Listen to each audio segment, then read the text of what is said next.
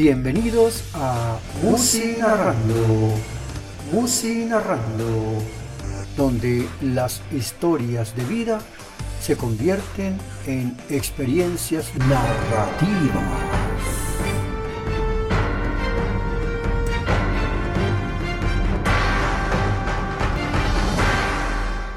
Tema musical Maldita Bruja. Intérprete Chris Rivera. Marta y el Indio. Según Diego León, haciendo un poco de burla cuando habla del reemplazo que le puso Marta y con el que tuvo otros hijos, entre ellos el maricón que no se ponía ropa para pasar la trapeadora mientras tararea el coro de la canción Toca mi timbre de Anita Ward, se hizo amiga de él cuando lo vio orinando en el borde de la carretera. La realidad es que cuando se camina en el pastizal de las reses o se acuesta con culicagados, termina con los pies o el cuerpo untado de mierda.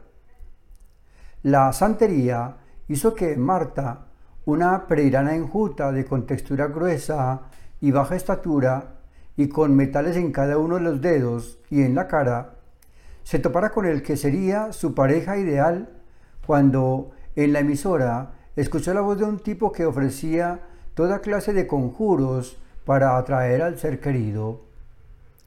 Pero a ella eso no le llamaba la atención, ya que tenía en su haber un historial de menjurjes y poderes mágicos para tan sencillos trucos y aplicarlos a quien se le antojara preguntarle por si acaso, y ella ofrecía sus servicios de forma gratuita por considerarse amiga de aquel que sufría por causa del sentimiento de la traición y el abandono.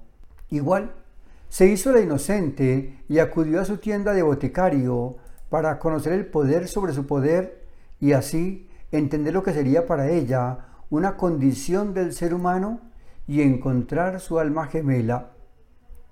De manera que se dotó de la mejor presentación posible para lograr su cometido, con el hombre que creería no se igualaría en nada al desagradecido de Diego León. No se necesitaron palabras, ni conjuros, y mucho menos presentaciones oficiales. Lo vio lleno de anillos en cada dedo y una cadena que uno no entendía cómo era que no le daba joroba.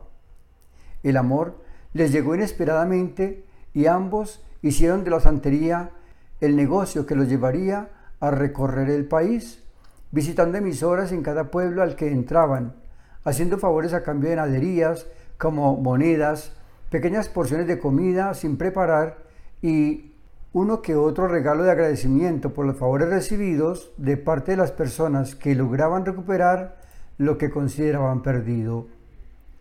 Era un guajiro al que en realidad a los indígenas se les había puesto nombres como Coito, Cosita Rica y Gorila, o a las mujeres Bombón, Baloncita, Chorizo y Putica, entre otros. Muchos de los nombres fueron puestos durante las últimas décadas del siglo XX, especialmente durante los meses de las elecciones, cuando los políticos de la región hacían registros masivos para que los indígenas pudieran votar. Así que Peshuna, nombre de la especie de los incontables, los cuales son designados a entidades no que son concebidas como extensas y sin diferenciación individual, por lo tanto, no puede ser contado. De ahí los nombres como Win, Mikey, Kepesuna, Suntia o Outai, entre otros. De manera que Kepesuna y Marta se dieron a conocer popularmente en el mundo de la magia negra y la santería como los esposos Guayunay, y con ella continuó la cantidad indeterminada de hijos, porque antes de conocer a Marta, no era más que un proceso de la procreación con las mujeres a las que tenía acceso cuando se encontraban en un estado de total indefección. Marta se encargó de ajuiciarlo con sus trucos que traía bajo la manga y éste se hizo el inocente para terminar su vida sin precariedades, gracias al capital que le ofreció como medio de ayuda en el financiamiento para la preparación de los supuestos medicamentos que se mezclaban para espantar conjuros, brujerías, hechizos y maleficios causados por otras personas. Algunas de ellas llegaban a consulta totalmente inocentes de que no tenían ningún maleficio, pero ellos se lo agregaban para poder dar fuerza a su trabajo mediante bebedizos como sangre de gallinazo, sapos cocinados vivos, ratas, culebras, murciélagos y matas como la lavanda, suculenta, valeriana, potos, manzanilla, palmera bambú, romero, anturium, entre otras. Así fue como los vio Diego León el día de la boda y que Lina decidió que ella también debería formar parte testimonial del compromiso que firmaría en la Catedral Nuestra Señora del Rosario de Girardota, Antioquia. Hasta aquí, Musi narrando, Musi narrando, donde las historias de vida se convierten en experiencias narrativas. Espero les haya gustado el programa de hoy. Cualquier inquietud no dude en escribirme en los comentarios que, en lo posible, trataré de contestar. Les invito a que participen con su propuesta de canción y la historia que generó para que ustedes y yo compartamos esta secuencia de vida surgida de una canción.